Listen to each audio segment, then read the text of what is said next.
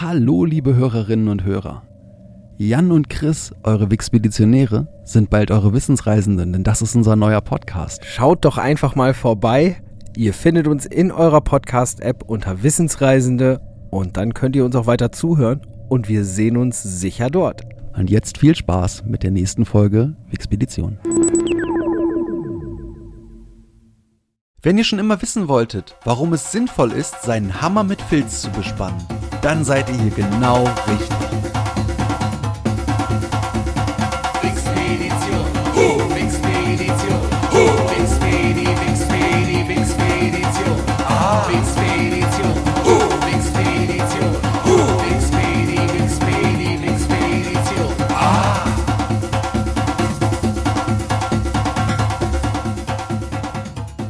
Willkommen beim Podcast, der euch auf eine amüsante Reise durch das Wissen der Menschheit einlädt. Und los geht's! Für euch ist heute wieder im Wixpeditions Außenstudio Der Jan und in der Hauptstelle der Wixpedition wie immer begrüßt euch der Chris.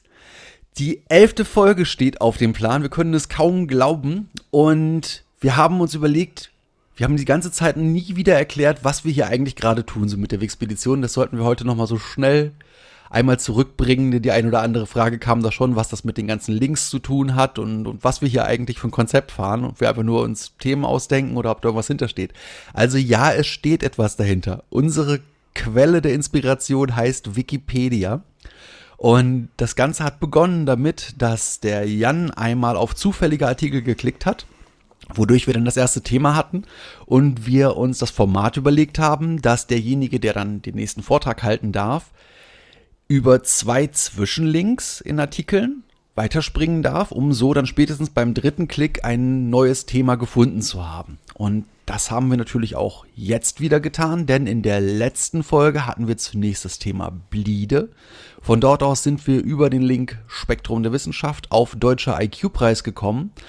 Daraufhin habe ich dann dort Harald Lesch entdeckt und euch dort einen kleinen Autobiografie-Vortrag gehalten. Und das stimmt gar nicht, es war nämlich ein Biografievortrag, aber Fehler darf man machen. Dann bin ich weitergegangen zur ARD und zum Orchester. Und was der Jan dann rausgesucht hat, das erzählt er euch jetzt.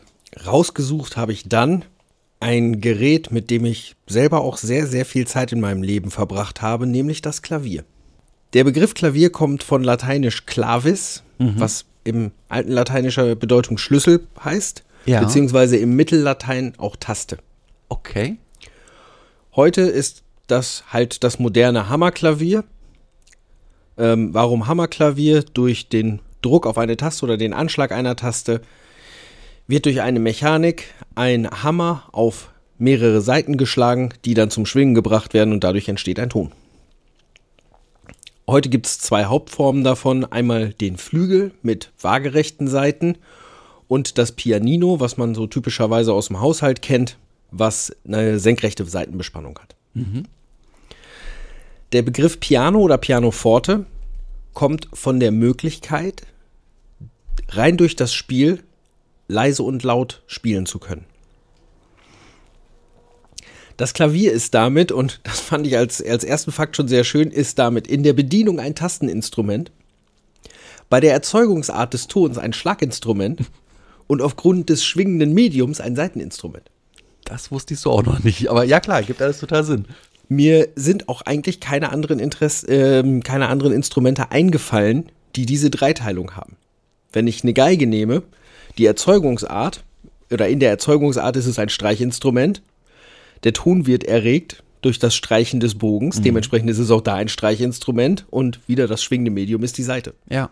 Gut, wie ist ein Klavier aufgebaut? Ähm, alle Klaviere, sowohl Flügel als auch die Pianinos, haben bestimmte Bestandteile, und zwar ein Gehäuse mit Balkenkonstruktion, einen Resonanzboden aufs, äh, aus Holz, einen sogenannten Stimmstock aus Holz.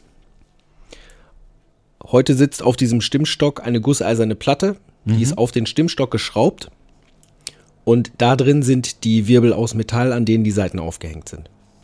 Die Saiten sind aus Gussstahldraht. Und die grundsätzliche Klaviermechanik besteht aus einem ziemlich diffizilen Spielwerk aus Tasten, Federn, Zungen und Stößeln, Dämpfern und Hämmern. Ja gut, das erklärt zumindest, warum so ein Piano erstmal teuer ist im Verhältnis zu einer Gitarre. Warum das teuer ist im Verhältnis zu einer Gitarre. Ähm, dazu weiterhin gehören 88 Tasten. Ich glaube, es sind 52 weiße und 26, 36 schwarze. Es gibt zwei bis drei Pedale. Und diese ganzen Bauteile waren eigentlich bis zum Jahre 1880 bis zur Perfektion entwickelt und fertig. Komplett fertig. Sie sind heute genauso wie noch 1880. Zum Spielwerk. Da werden diese Hämmer werden auf Tastendruck gegen die Saiten geschlagen.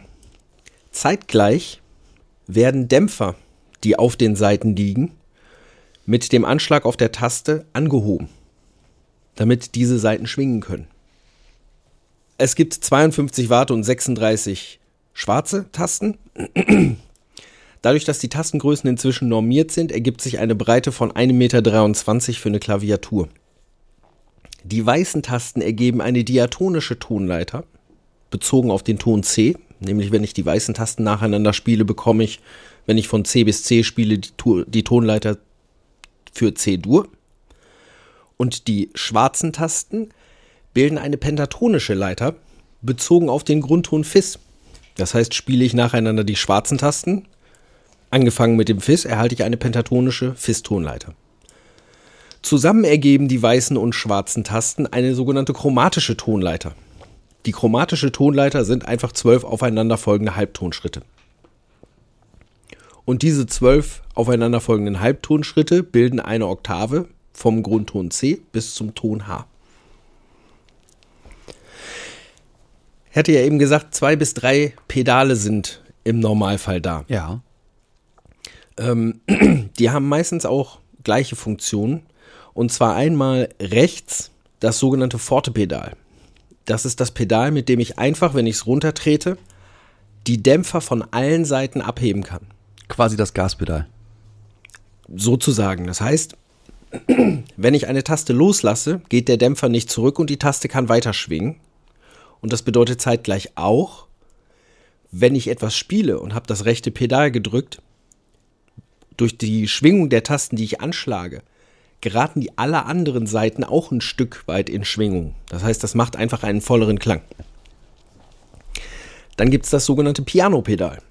Das ziemlich genaue Gegenteil. Das sitzt links und das sorgt dafür, dass die gesamte Mechanik für ein paar Millimeter nach rechts oder links verschoben werden. Das gibt den Effekt, also ein, der Klang eines Klaviers kommt ja dadurch, dass wenn ich eine einzelne Taste anschlage, ein bis drei Seiten angeschlagen werden. Und dadurch, dass ich diese Gesamtmechanik verschiebe, werden dann nur ein bis zwei Seiten angeschlagen. Das heißt, es wird insgesamt leiser und weniger obertonlastig. Die Mitte, die ist nicht genau festgelegt. Beim Flügel ist das das sogenannte Sostenuto-Pedal.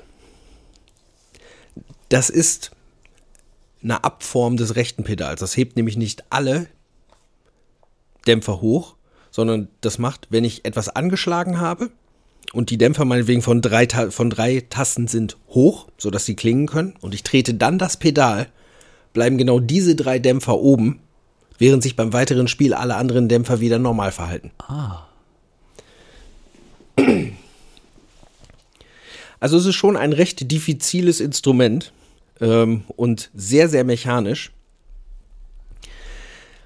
Kommen wir mal zur Geschichte, weil natürlich musste man ganz schön viel erfinden und ganz schön viel machen, damit man das Instrument, so wie es heute da ist, zusammenbauen kann. Das stelle ich mir so vor, ja. Ganz ursprünglich gehen alle beseiteten Tasteninstrumente und eigentlich auch alle beseiteten Instrumente auf das Monochord zurück. Das ist eine einzelne gespannte Seite über einem Resonanzkörper. Monochords gab es sogar schon bei den alten Griechen, die das genutzt haben, um musiktheoretische Zusammenhänge zu demonstrieren.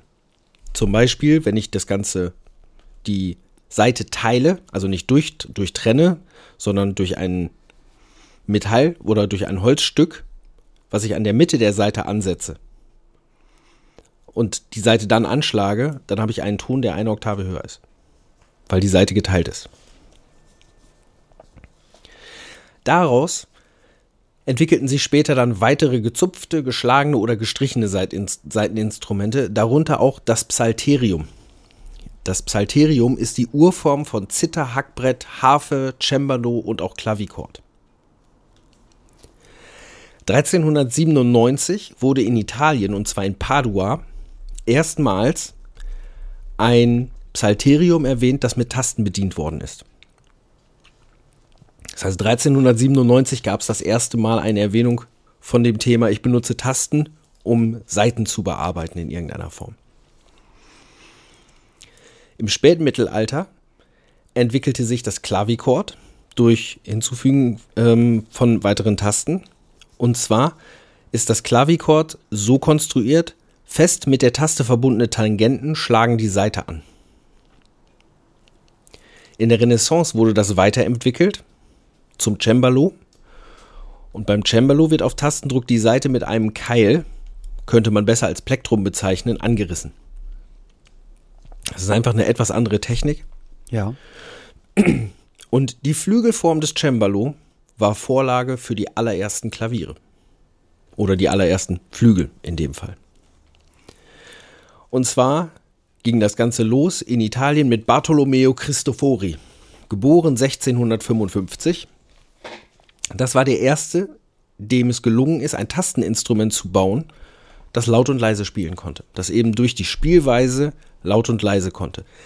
Ein Cembalo für euch alle da draußen, diese gezupften Tasteninstrumente, haben die Eigenschaft, egal ob ich auf eine Taste stark anschlage oder sie leicht runterdrücke, der Anschlag, den ich an der Seite höre, ist immer gleich. Das heißt, die Tonlautstärke, das ist, das ist immer gleich. Ich kann damit nicht laut, oder leise spielen. Das allererste Klavier ist datiert auf 1698. Und das war für damalige Verhältnisse, das war eigentlich auch schon erstaunlich ausgereift, wie weit das war. Und zwar wurde in der Mechanik ein Hammer gegen die Saiten geschleudert mittels einer Stoßzunge und einem Übersetzungshebel.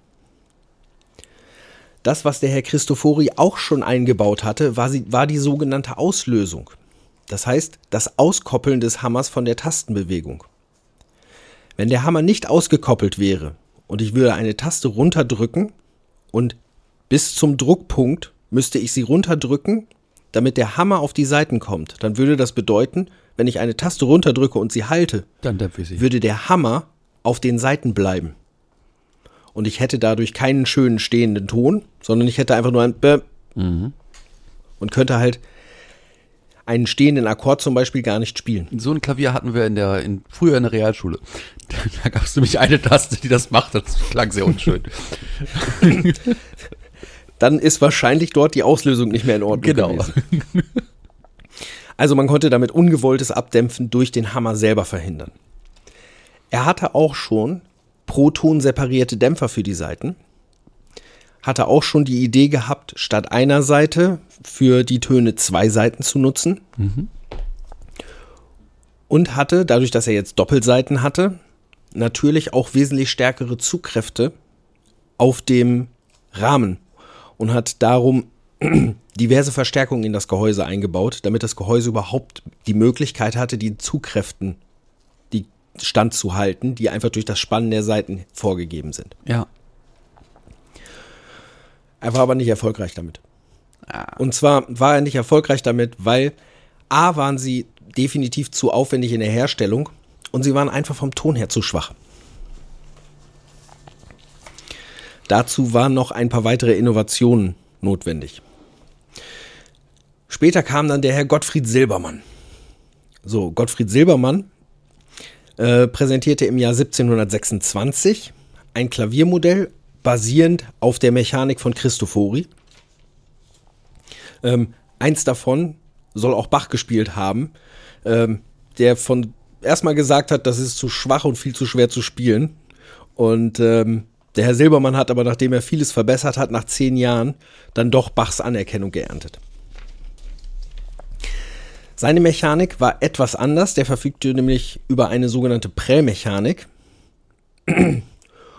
Aber das, was er auch schon hatte, als erster, war eine Dämpfungsaufhebung. Also das, was ich vorhin als das rechte Pedal beschrieben habe. Nur bei ihm war es eine Handhebel. Heute ist das mit dem rechten Pedal eine absolute Grundausstattung zu, bei jedem Klavier. Dann kam eine Zeit, in der zwei Formen von Mechanik so ein bisschen in Wettstreit miteinander gegangen sind. Und zwar die deutsche bzw. die Wiener Mechanik und die englische Mechanik. Deutschland und England, das ist ja nicht nur fußballmäßig oder so, äh, die hatten sich ja schon immer ein bisschen. Und zwar ähm, ging es dann los mit Johann Andreas Stein in 1750, ab, ab 1750 in Augsburg. Da hat er nämlich angefangen, Hammerklaviere zu entwickeln und hat die Prellmechanik von Silbermann deutlich verbessert, damit das Ganze leichter zu spielen ist. Hat ein wesentlich robusteres Gehäuse gebaut, was auch vielfach verstrebt war, und hat den Resonanzboden kräftiger dimensioniert. Hat dadurch dem Klavier einen ganz neuen Klangcharakter gegeben und hat ihm auch einen deutlich volleren Klang gegeben, was erstmal ziemlich viel Begeisterung bei Musikern und auch Komponisten hervorgerufen hat. Denn es gab halt, nochmal, keine anderen Tasteninstrumente, mit denen man laut oder leise spielen konnte. Richtig. Das war die deutsche Mechanik. Die Nachkommen von Stein, die sind nach Wien gegangen und darum wurde später aus der deutschen Mechanik die sogenannte Wiener Mechanik, nachdem seine Kinder das Ganze noch ein bisschen weiterentwickelt haben. Amerikus Bacchus, seltsamer Name, ähm, der entwickelte zu einer ähnlichen Zeit eine neue Stoßzungenmechanik. Das war wiederum die Christofori-Mechanik. Und seine Weiterentwicklung wurde die englische Mechanik genannt. Seine Innovationen wurden verbessert von Stoddard und Broadwood.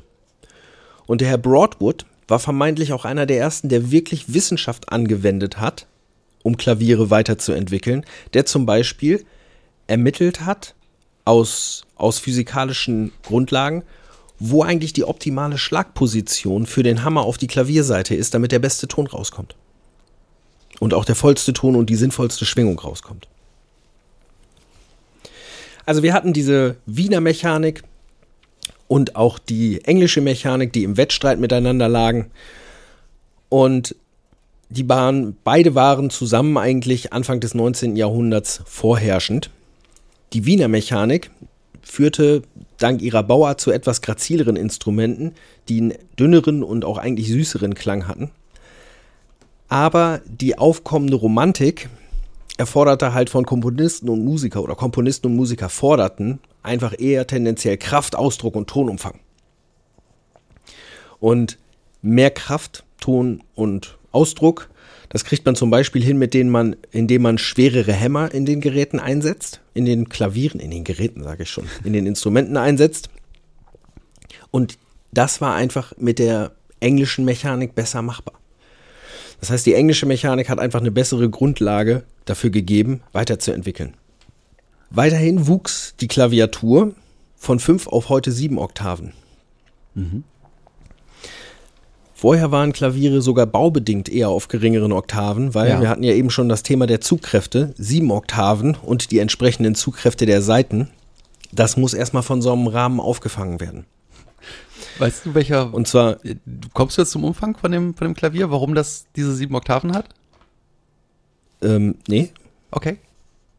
Ähm, oh, hast du das? Ja, ähm, das weiß ich tatsächlich. Und zwar, weil es exakt dem äh, Tonumfang eines Orchesters entspricht. Der, die, die tiefste Oktave ist die tiefe Oktave eines, ähm, äh, wie heißt das Ding? Double Bassoon heißt es in Englisch. Die ähm, Oboe, die Altoboe. Und die, die höchste Oktave. Nee, äh, Fagott meinst du? Äh, Fagott, ja. Du meinst ein Fagott? Auf jeden Fall von dem tiefsten Blasinstrument und die Piccolo-Flöte ist, äh, entspricht der höchsten Oktave von einem Klavier. Du hast wirklich die komplette komplette Range von einem Orchester auf einem Instrument. Okay. Sehr schön, sehr schön. Ähm, diese höheren Zugkräfte mussten natürlich aufgefangen werden. Das heißt, es wurden weitere Verstrebungen aus Metall dazu entwickelt und später auch der sogenannte gusseiserne Rahmen. Also ein Flügel innen drin hat einen gusseisernen Rahmen, weil aus Holz einfach so kann man das nicht bauen, was diese Zugkräfte so auf, aushält. Ansonsten muss ich das, den Flügel voll bauen, voller Holz und dann habe ich ein Resonanzproblem. Dann kriege ich wieder keinen Ton raus. Ich glaube, selbst dann kriegst du es nicht hin. Das ist so unglaublich viel Zug, diese 230 Seiten. Ähm, die heute gängige Form, die wir alle kennen, ja, ist ein Patent für den gusseisernen, für den gusseisernen Rahmen von Steinway Sons aus dem Jahre 1859. Dann gab es aber noch eine ganz, ganz große Innovation im Bereich des Klavierbaus. Und zwar kam die von Johann Heinrich Pape im Jahre 1826. Die Hämmer, die gegen die Saiten schlagen, waren bis dahin die, die ultimative Kunst und auch eigentlich mit eine der teuersten Sachen, denn die bestanden einfach mit dem, also das, was mit dem Hammer, womit der Hammer bespannt war, bestand teilweise aus bis zu neun Lagen von verschiedenen Ledern, Fellen, natürlich alle nur in höchster Qualität, um einen gleichmäßigen Klang zu erzeugen. Und die Innovation von Johann Heinrich Pape war Filz. Weil Filz einfach Hat der wirklich Filz erfunden oder nur die Tatsache, dass er Filz dafür benutzt hat? der hat nicht Filz erfunden, der hat die Okay. Tatsache erfunden, Filz auf den Klavierhammer zu bringen. Und weil Filz ist einfach in der Bearbeitung wunderbar. Du kannst Filz sehr hart machen, du kannst Filz aber auch sehr stark auflockern. Mhm. Das heißt, du kannst mit, mit einem Werkstoff, mit einem einzelnen Stoff, kannst du sehr, sehr viele Härtegrade herstellen. Und die, die Intonierung eines Klaviers passiert zu nicht unwesentlichen Teilen durch Auflockern oder Härten des Filzes, der auf den Hämmern ist. Und das ist, gehört mit zu den am besten gehütetsten Geheimnissen der Klavierbauer. Und das ist auch die, ein Klavier zu intonieren als Klavierbauer. Das ist eine der absolut ho höhen Kunste, weil grundsätzlich, ja, du kannst einen so einen Rahmen gießen, du kannst das auch mit Saiten bespannen, die die richtige Spannstärke haben und so weiter. Ja. Aber die Tatsache, wie dieser Hammer konstruiert ist, muss wirklich essentiell sein. Dann kam neben der Hammerentwicklung noch was ganz Besonderes, nämlich die sogenannte Repetitionsmechanik. Und die, zwar kam die von Sébastien Erard, natürlich auf Basis der englischen Mechanik. Und diese Repetitionsmechanik erlaubt, wenn ich eine Taste angeschlagen habe, diese Taste nicht ganz loszulassen und nochmal anschlagen zu können und wieder den Hammer auf gut Deutsch mitzunehmen. Ich muss die Taste nicht komplett loslassen, um wieder einen neuen Anschlag zu machen. Und das brachte einfach ein, die Möglichkeit zu deutlich schnellerem und auch deutlich dementsprechend virtuoserem Klavierspiel als bisher. Ja. In der zweiten Hälfte des 19. Jahrhunderts gab es eigentlich nur noch wenige wirkliche Neuerungen. Ähm, zum Beispiel das Thema Kreuzbesaitigung beim Flügel kam dazu. Also wenn man ihn aufmacht und reinschaut, die äh, Seiten sind nicht alle parallel zueinander, sondern die sind auch mit zur Verteilung der Zugkräfte teilweise diagonal gespannt. Und ansonsten gab es noch Verbesserungen und Verfeinerungen bei der Mechanik, bei der Konstruktion und Herstellung eben. Ähm, mit dem sogenannten Modell Centennial D von Steinway Sons von 1875 gilt die Entwicklung des Flügels abgeschlossen. Als, als abgeschlossen. Krass. Wir hatten ja eben schon gehört, erstes, erste Dokumentation eines solches Klavieres, eines solchen Klavieres von Cristofori war 1698. Es hat also gerade erst gerade nur 180 Jahre gedauert, um dieses Instrument erstmalig zu bauen, bis zu dem Punkt, wo man eigentlich sagt, das ist jetzt fertig und wir haben da keine Ideen zu. Es gab seitdem auch keine Innovation mehr, wo irgendjemand gesagt hat, ich habe jetzt eine prima Idee. Das Gerät ist einfach so fertig, wie es ist. Ja, so viel zu ein paar, paar Fakten zum Klavier. Ähm, ich nenne jetzt noch mal ein paar Teilthemen, ähm, die wir jetzt nicht mehr anreißen. Weil das wäre sonst doch wirklich lang. Und zwar einmal das ganze Thema moderne Entwicklung, und zwar äh, sogenannte Hybridpianos oder auch E-Pianos. Ja. Ähm, welche Klangcharakteristika ein Klavier hat und wie sie erzeugt werden. Welche Komponisten, welche besonderen Musikstücke gibt's? Äh, wie wird das Klavier in verschiedensten Musikrichtungen eingesetzt? Wie ist so auch die gesellschaftliche Bedeutung des Klaviers? Weil es gab einfach eine Blütephase, wo, wo effektiv es normal war, dass man ein Klavier zu Hause hat, auch wenn es vielleicht keiner gespielt hat. Und auch wenn es nicht unbedingt günstig war. Aber es gab eine richtige Blütephase, in der es riesengroße Klavierproduktionen weltweit gab, die auch noch sehr, sehr interessant sind. Die Leute haben wahrscheinlich gedacht, wenn ich so ein wohltemperiertes Klavier ins Wohnzimmer stelle, dann ist hier nie kalt. möglich. Sehr, sehr gut möglich. Wobei ich immer noch glaube, das wohltemperierte Klavier, ich weiß gar nicht, ob das nicht eigentlich sogar auch für Cembalo geschrieben, wird, äh, geschrieben worden ist. Das ist krass. Ich wüsste es, ich, äh, weil Bach hat ja sehr, sehr viel für Cembalo Ja. geschrieben, oder ich weiß nicht, ob das etwas war, was er explizit fürs Klavier geschrieben hat. Wenn das so heißt, das, das wäre das wär schon krass. Wäre wär ein schönes Augenzwinkern auf jeden Fall. Naja, wir versuchen das nochmal rauszufinden. Ja, ich habe auch nebenbei noch ein paar interessante Fakten zu Klavier gefunden. Okay? Ja, also eins, was ich ja immer gerne mag, ist bei sowas wie, du hast ein mechanisches Instrument. Wer hat denn eigentlich so das größte, dickste und tollste gebaut? Ja, und dabei ähm, ist mir wirklich eins aufgefallen, dass ähm, tatsächlich mehr als auch nur ein Scherz ist. Und zwar gibt es einen jungen Neuseeländer, der heißt äh, Adrian Mann. Der ist äh, Klavierstimmer. Und der hat mit Mitte 20 angefangen, einen, einen Flügel zu konstruieren, der bis heute als der größte sinnvoll spielbare Flügel gilt. Der hat vier Jahre an dem Ding gebaut. Rausgekommen ist ein Instrument, das 1,4 Tonnen wiegt und 5,7 Meter lang ist. Wow. Ja, das ist ähm, ein Ding, das hat er einen eigenen Raum drumherum gebaut, extra dafür. Und dieses Instrument muss unglaublich gut klingen und sich wahnsinnig toll spielen, denn es gibt halt wirklich so das Ding, dass es einen quasi einen Ansturm von professionellen ähm, Pianisten gibt, die auf diesem Instrument spielen wollen.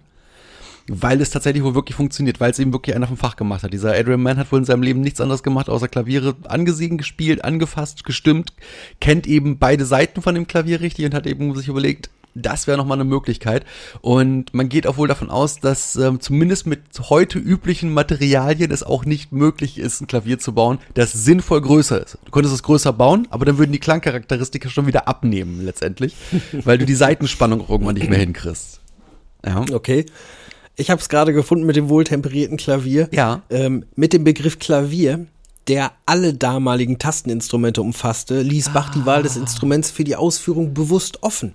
Okay. Der größte Teil des Werks ist offenbar für Klavichord oder Cembalo konzipiert. Nach einer Äußerung hatte Bach eine Vorliebe für das Klavichord. Aha. Das Werk wird heute sowohl auf dem Cembalo als auch dem modernen Klavier bzw. Flügel gespielt. Oh Mann. Das ist echt, ja, spannend. So, Teil 1 stellte Bach 1722 fertig. Ja. Also wir haben ja eben gehört, 1722 ist auch innerhalb der Entwicklungszeit wirklich, wirklich früh. Also dann schon ein, eine so umfassende Sammlung äh, komplett für ein Instrument herzustellen, von dem, wir haben es ja eben gehört, man vielleicht auch beim Testspielen nicht überzeugt war. Bin ich mir nicht ganz sicher, ob das wirklich, Nee, ob es wirklich passiert worden wä- äh, wäre. Dementsprechend, das scheint wirklich für gerade bei den, oder der, zumindest der erste Teil, tendenziell eher für Cembalo komponiert zu sein. Ja. Ähm, der zweite Teil 1740, 42, das könnte vielleicht schon sein. Ja, zumindest, dass es dann wirklich deutlich wahrgenommen worden ist als, als Instrument, weil es bis dahin wahrscheinlich schon tatsächlich genug gab und die Entwicklung weit genug war, dass es ein vernünftiges Ding ist. Das nächste, was mich total geflasht hat als, als Fact zu dem Klavier, ist die Anzahl der Teile. Ich hätte niemals gedacht, Oh. wie viele Teile ein Klavier hat. Was, was hat, setzt du, du hast dich damit auseinandergesetzt? Teile.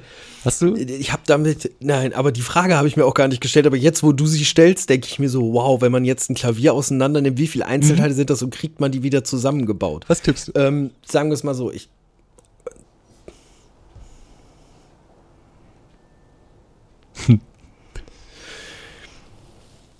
Furchenzieren des Denkers stehen. 32.000. Nein, es sind 12.000.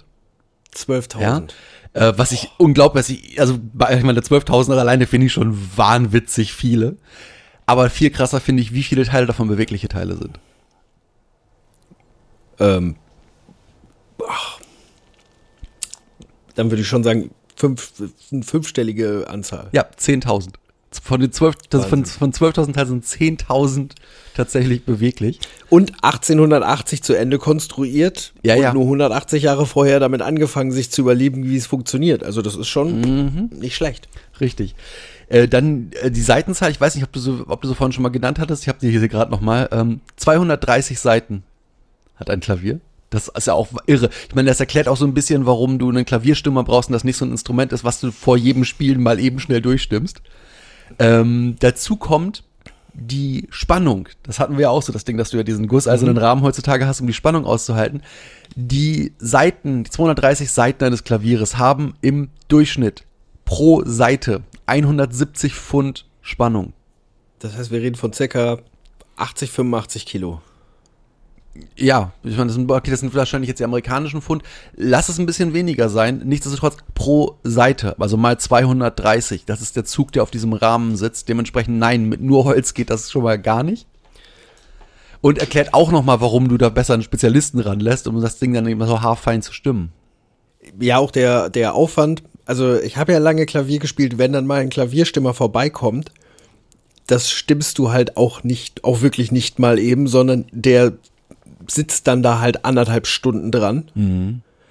Ähm, und das geht auch eben nicht darum, einfach ein Stimmgerät daneben zu legen, weil ein Klavier halt dann auch wieder solche Instrumente, die haben dann ja Charakteristika und so weiter. Das heißt, der muss am Ende auch gucken, okay, wie funktionieren die Obertöne in diesem Resonanzkörper und wie, wie viel Cent muss ich vielleicht noch mehr geben, damit das vernünftig ist. Also das ist schon, das Thema Wohlklang ist bei einem Klavierstimmer glaube ich, neben dem Thema richtig gestimmt, einfach noch ein, größeres als in anderen, Ja. bei anderen Instrumenten. Richtig. Oder man kann einfach sagen, im Gegensatz zu diesen ganzen modernen Instrumenten, in Anführungsstrichen, so, so Gitarren und so weiter, das ist ja technisch einfach ein, ein Fliegenschiss gegen so ein Klavier, geht es eben auch einfach nicht darum, nur technisch zu sagen, das Ding muss mit so und so viel Herz schwingen, vor allen Dingen, weil du nicht nur eine Seite hast, sondern mehrere, sondern wirklich es darum geht, ein Gesamtergebnis hinzubringen. Also auch dem, dem Instrument darüber hinaus gerecht zu werden, was es nur an Seiten drin hat, sondern auch eben das, dieses, dieses Gesamte darzustellen, damit du damit vernünftig spielen kannst. Was ja auch wieder so die Faszination abgibt von einem wirklich tollen Pianisten, der entsprechend auch spielen kann, der eben neben dem, was rein nur auf dem Notenblatt steht, agieren kann und dann wiederum zu einem Instrument, das dann auch einen, einen, einen tollen Klangkörper hat. Also das ist eine ganz andere Faszination an sich. Es ist wirklich so eine Einheit Mensch und Maschine, ne? Zurück zum wohltemperierten Klavier, was ich natürlich auch in Teilen spielen musste. In der Zeit, in der ich Klavier gespielt habe. Und ich kann mich noch erinnern, meine Eltern hatten davon eine Aufnahme zu Hause. Und die war von einem Pianisten, der sich hingesetzt hat und der das halt einfach nur sauber runtergespielt hat, ohne jegliche Regung in, in Lautstärke. Das war halt einfach sauber in eins durch. Ja. weil der halt gesagt hat, ja, ich spiele zwar Klavier, aber das ist für ein Instrument eigentlich komponiert, das kann laut und leise nicht. Also mache ich kein laut und leise. Das heißt, aber du- das, das war wirklich eine so unglaublich gleichmäßige Aufnahme und da, da war nicht, nicht wirklich hörbar, da war nicht wirklich hörbar irgendetwas großartig lauter oder leise, sondern es war so, als hättest du ein Klavier, das nur genau eine Lautstärke kann, egal ob du da drauf haust oder ganz vorsichtig auf die Taste drückst. Ja, das ist ja auch schon wieder einfach nur ein Wahnsinn, wenn man sich überlegt, das alleine wiederum machen zu können. Bei einem Klavier, wo man ja eigentlich dann auch lernt, Ausdruck reinzubringen und dieses Ding hat von, ich, ich kann es halt entsprechend ähm, umsetzen und dann zu sagen, gut, ich bin jetzt Roboter, ich spiele das jetzt runter. Ja. Oh Mann, womit wir auch bei Robotern sind, das ist ja auch so ein Ding. Das ist ja auch, auch wieder so ein, so ein, so ein Japan-Ding, ähm, den besten klavierspielenden Roboter zu bauen. Die Japaner haben ja auch eine, eine wirkliche Love-Affair mit dem Piano. Ich meine, ja, auch Yamaha baut ja wirklich sehr respektierte Flügel.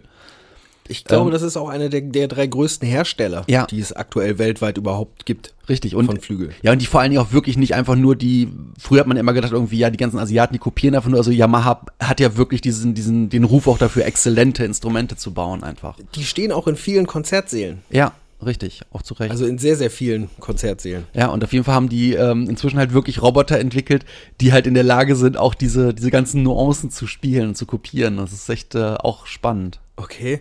Und was ich auch noch interessant fand, war ähm, der Cristofori. Ja, es gibt tatsächlich noch ein intaktes Cristofori-Piano. Ja. Ja, das im Metropolitan Museum of, of äh, Art in New York steht. Was ich auch spannend finde, dass es dann eben auch entsprechend äh, erhalten werden konnte. Ja. Also für alle, die uns jetzt zuhören und die sich für alte Instrumente und insbesondere auch für Klaviere und auch die Entwicklung, auch was es, was es da alles so gab, ähm, die sich dafür interessieren und die es vielleicht nicht unbedingt bis nach New York schaffen, denen kann ich sehr empfehlen, das Musik, das historische Musikinstrumente Museum in Prag. Ja.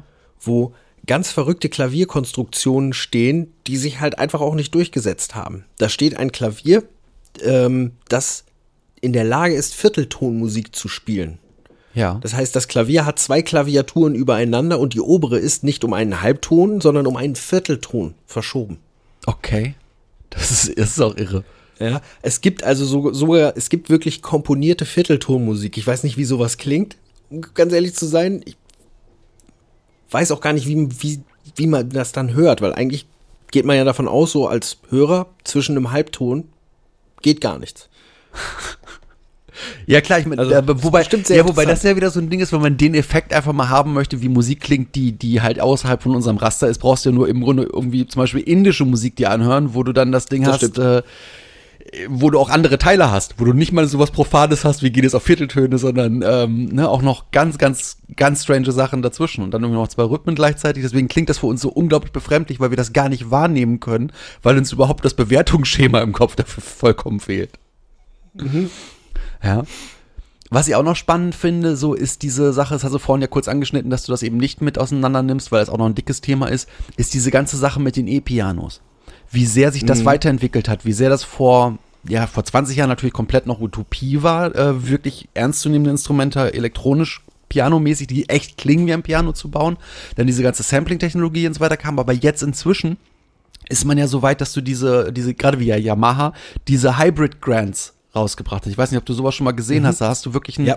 einen kurzen Flügel, der keine Mechanik drin hat, der trotzdem aber ein 200 Kilo schweres Musikinstrument ist, weil das Ding halt Resonanzräume drin hat, ganz edle Hölzer, ähm, ganz, ganz viele Lautsprecher, die ganz fein gestimmt sind, die ein, alle einzelne Verstär weil Verstärker haben und so weiter, die heute auch von wirklich ernstzunehmenden Pianisten gespielt werden, weil sie als echtes Instrument wahrgenommen werden und weil der Klang von den Dingern so gut ist, dass sie einfach sagen, ja, ich habe das reale Gefühl, vor allen Dingen, weil die Schwingung, die das Instrument mir zurückgibt, so als Feedback als Spieler halt total authentisch ist und ich dazu darüber hinaus dann noch die Möglichkeit habe, natürlich auch noch dann verschiedene Klaviere mit meinem Klavier zu spielen, was ja auch wieder irre ist.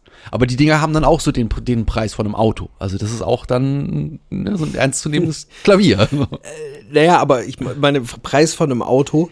Ja. Du sprachst eben von den 12.000 Teilen. N n wirklich Ja. ein, ein heute Konzertflügel. Ja. Der kostet nicht nur so viel wie, also das Auto, was du dafür kriegst, ist kein Kleinwagen. Mhm. Ja, sondern, und dann reden wir, es gibt ja Flügel in verschiedenen Größen. Also der A-Flügel, der A-Flügel von Ja. der Größe her, das ist der Konzertflügel. Äh, den kannst du halt nicht mal eben für ein paar tausend Euro kaufen. Nein, ich meine, Also schon aber für ein paar mehr tausend. ist schon klar, aber das ist auch so ein Ding, ich finde, das ist ein Instrument, wo wirklich auch so selbst der Laie mitkommt von, das Ding muss teuer sein, weil ich meine, jeder, jeder, der einmal in einen, in einen Flügel geblickt hat, vergisst das nicht, finde ich. Also das ist schon super eindrücklich, was da ist und du siehst einfach alleine schon dort, wie komplex dieses Ding ist und du weißt, dass du das auch nicht an einem Nachmittag zusammendengelst. So, das, äh, selbst wenn du es Auch noch ein, fabrikmäßig machst. ein interessantes Seitenthema dazu ähm, ist die Thematik Raumkli äh, Raumklima und Klaviere. Ja. Wie sich das Raumklima, was Temperatur und Luftfeuchtigkeit angeht, an welchen Stellen wo wie auf das Klavier und auf den Klang auswirkt. Ja. Ja, und auch was die ideale Luftfeuchtigkeit ist, was die ideale Temperatur ist, Mhm. ähm, was du nicht haben darfst, wie zum Beispiel eine Fußbodenheizung. Ja. was absolut nicht gut ist, ähm, damit das Instrument einfach erhalten bleibt und auch nach zehn Jahren noch schön klingt. Und es gibt, in es gibt Konzertsäle auf der Welt, da stehen Flügel, die sind nicht zehn Jahre alt. Nee. Die sind auch nicht 15, sondern die sind 50, aber die sind täglich zwei bis dreimal von irgendjemandem, der sich extrem au damit auskennt, gestimmt und wirklich lieb gehabt worden und gepflegt worden. Und die klingen dann auch einfach nur traumhaft. Klar, ich kann mir das vorstellen, dass du dort auch, ähm, wenn du es halt eben in einem, in einem perfekten Raum hast, äh, wie aber anderen Instrumenten, wie bei Gitarren zum Beispiel, wahrscheinlich auch eine positive Holz, Holzalterung hast. Dass eben auch dort das Holz, äh, wenn du es richtig pflegst und es erstmal schon Top-Holz war, du bestimmt dort auch ähm, den Klang positiv beeinflussen kannst nochmal. Oder zumindest, dass der Charakter sich weiter rausbildet, so könnte man es sagen. Positiv ist ja immer sehr subjektiv. Ja, das war jetzt äh, schon wieder echt ein, schon schöner dicker Brocken, aber eine Sache, die mir auch, äh, auch sehr nahe äh, liegt. So, ich finde Piano ist auch eine ganz, ganz tolle Geschichte, auch wenn ich meistens nur die Plastikvariante davon spiele. Aber ähm, vom Klang her kann ich mich da auch absolut nicht entziehen. Es ist, es ist ein einmaliges Ding und ein, wird sicherlich eins der äh, am weitesten entwickelten Musikinstrumente. So, wenn man sich überlegt, dass es intensiv gemacht wurde und, und äh, vorangetrieben wurde und tatsächlich fertig entwickelt wurde. Das ist ja alleine auch schon eine Sache, wo man erstmal den Kopf drumherum wickeln muss um die Tatsache. Was man nicht vergessen darf, das kommt eben auch noch beim Klavier dazu. Ähm, und darum ist es, glaube ich, auch schon ein bedeutsames Instrument. Du hast so viele Instrumente, die natürlich kann man sie alleine spielen, aber eine Geige alleine zu spielen, mit im Endeffekt der Möglichkeit, immer nur einen Ton zu machen, ist halt schon. Ich sag mal, ich, ich, ich finde es klanglich irgendwann langweiliger als ein Klavier, das einfach ein größeres Tonspektrum hat und mehr Möglichkeiten hat, da du einfach durch zehn Finger auch zehnstimmig spielen kannst. Ja. Wenn deine Hände groß genug sind. Und trainiert genug und äh, das einfach Genau. können. Ja, danke für den Das Klavier. Danke für das, das Klavier. Ein Klavier, ein Klavier. Wir danken dir dafür. fein, fein. Ja, dann verbleibt mir eigentlich auch nur, euch alle zu bitten, uns doch mal ein bisschen Feedback dazulassen auf unseren sozialen Kanälen. Und ähm, das Moment. wie immer tun. Moment, Moment, Moment. Ja, das Moment, können sie nicht nur Einbruch? tun, das haben sie getan. Nein! Doch, doch, doch, doch, doch. Wir haben bei Apple Podcasts eine Rezension bekommen. Das heißt, dass wir sie vorlesen Das müssen. heißt, dass wir sie vorlesen müssen. Du hast es so, so großspurig angekündigt, dass wir das tun. Dementsprechend verewigt in der Wixpedition ist ab sofort äh, der User oder die Userin Marley Witch. Äh, fünf Hallo Sterne. Maliwitch. Danke, du Ähm, bist die Erste. Yay. Also nicht für die fünf Sterne, aber die was schon zu schreiben. Ganz genau. Hallo, gespannt. ihr Wikianer. Mein Spotty hat euch gefunden, als ich mich nach Hexerstuff umgetan habe. Jetzt höre ich mir auch mehr an. Macht Spaß, euren Forschungsergebnissen zu lauschen. Natürlich hättet ihr beim Hexer auch gerne mehr ins Eingemachte gehen können, aber als Einführung war es gut. Macht mal weiter so, bleibt spannend. Grüße Mali. Schöne Grüße zurück und vielen Dank und mh, gut, wir sind deine Wixpeditionäre. Wikianer kannst du uns aber auch gerne nennen, wenn du uns dafür weiter hörst. Dann möchten wir ja gar nicht so kleinlich sein. Oder Wixpediteure, vielleicht könnt ihr euch irgendwann da draußen einfach mal darüber unterhalten, was wir eigentlich sind in dieser Funktion, die wir hier bekleiden. Genau, gebt uns einen Namen, wir denken schon genug. Ähm, ja, ich kann euch alle nur noch mal motivieren. Tut's der Maliwitch, hieß das, ne? Hieß? Maliwitch, genau. Maliwitch. Tut's der Maliwitch gleich und äh, hinterlasst uns ein paar Zeilen. Wenn ihr sie im Apple Podcast System hinterlasst, dann lesen wir sie auch gerne vor. Ihr könnt uns natürlich aber auch über alle weiteren sozialen Plattformen, wo wir als Wixpedition vertreten sind, schreiben oder auch einfach eine E-Mail oder direkt über die Kommentarfunktion an den Folgen bei uns auf der Webseite. Prima, dann bleibt uns noch zu sagen, habt eine gute Nacht, einen guten Tag oder wo auch immer ihr euch gerade zeitlich befindet. Wir verbleiben mit Bleibt neugierig. und verabschieden uns bis zum nächsten Mal. Tschüss.